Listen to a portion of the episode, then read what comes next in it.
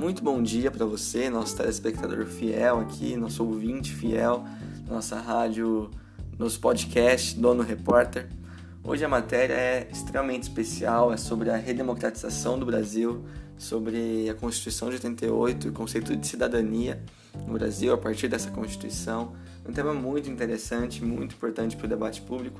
Então fica confortável e fica ligado aí, tem muita coisa legal na reportagem de hoje, beleza?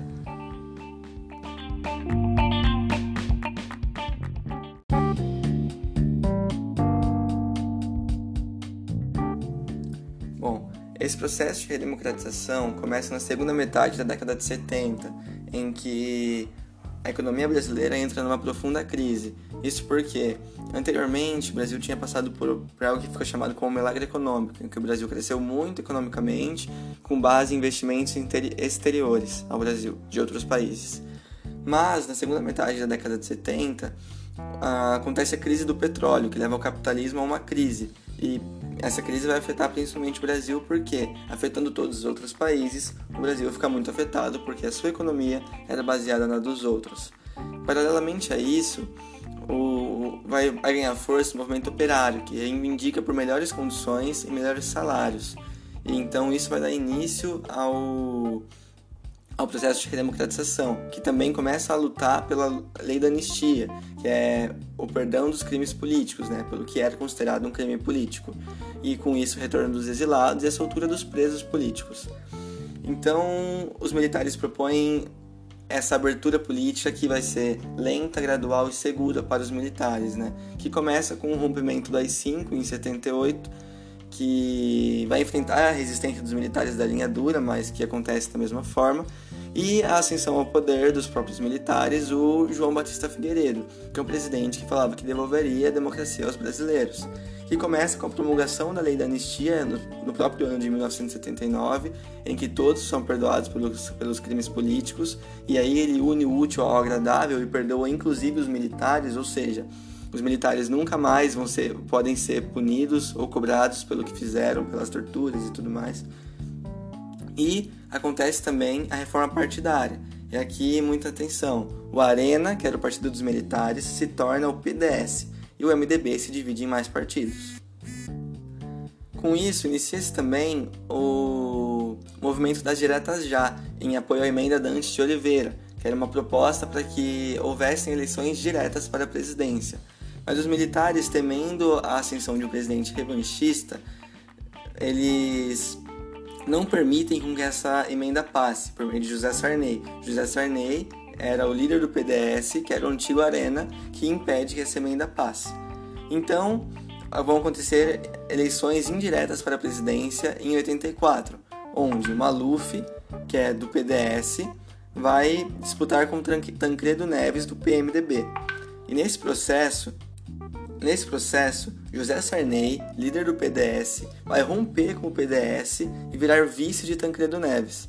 Tancredo Neves vence a eleição, mas quando ele vence a eleição, antes mesmo de tomar posse, Tancredo morre e José Sarney, do antigo PDS, do antigo Arena, Partido dos Militares, assume a presidência da República, garantindo que a redemocratização, que foi um processo lento e gradual, fosse, sobretudo, segura.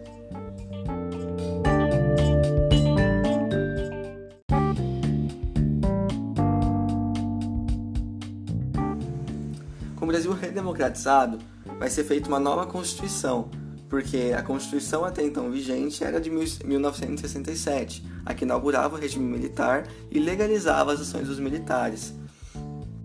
A Constituição de 1988, então, ela restabelece a democracia. Ela foi elaborada em, durante 20 meses e entra em vigor dia 5 de outubro de 1988. Ela é a Constituição que é atual, né? é a Constituição que dura até hoje que foi elaborado por uma Assembleia Constituinte de mais de 550 parlamentares, que partiu inclusive do zero. É, existia um texto base que era um texto feito pela comissão Afonso Arinos, que foi convocada por José Sarney, é, que foi feito para que auxiliasse o trabalho dos constituintes, mas os constituintes recusaram esse texto e decidiram partir do zero. E como eu falei, é uma constituição de caráter democrático. Inclusive, no, seu, no começo dela, está escrito assim: todo poder emana do povo, que o exerce através de seus representantes ou diretamente na forma da lei.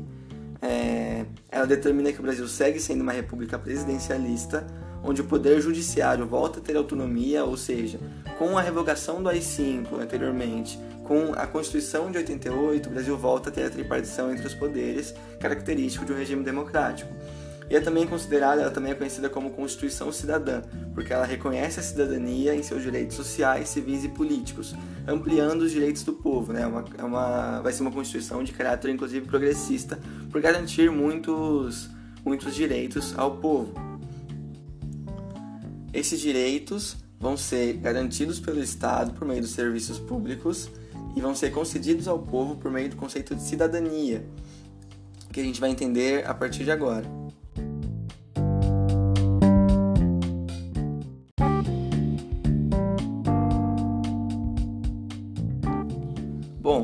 Esse conceito concede aos cidadãos os direitos que existem na, no Brasil. É, é cidadão o maior de 16 anos, brasileiro nato naturalizado, com capacidade civil, que pode ser restrita relativamente a dependendo da idade e ao grau de discernimento de cada um. É, os direitos desses dos indivíduos são os direitos individuais referentes à vida, à propriedade e liberdade, essa liberdade de expressão religiosa e de pensamento, e a segurança e igualdade. Os direitos sociais são aqueles garantidos pelo Estado pelos serviços públicos, são direito à saúde, educação, trabalho e habitação. E os direitos políticos são os direitos restabelecidos após um processo de ditadura, que restabelece o voto secreto direto para o poder legislativo e executivo, onde a censura passa a ser proibida e as ideologias deixam de ser perseguidas.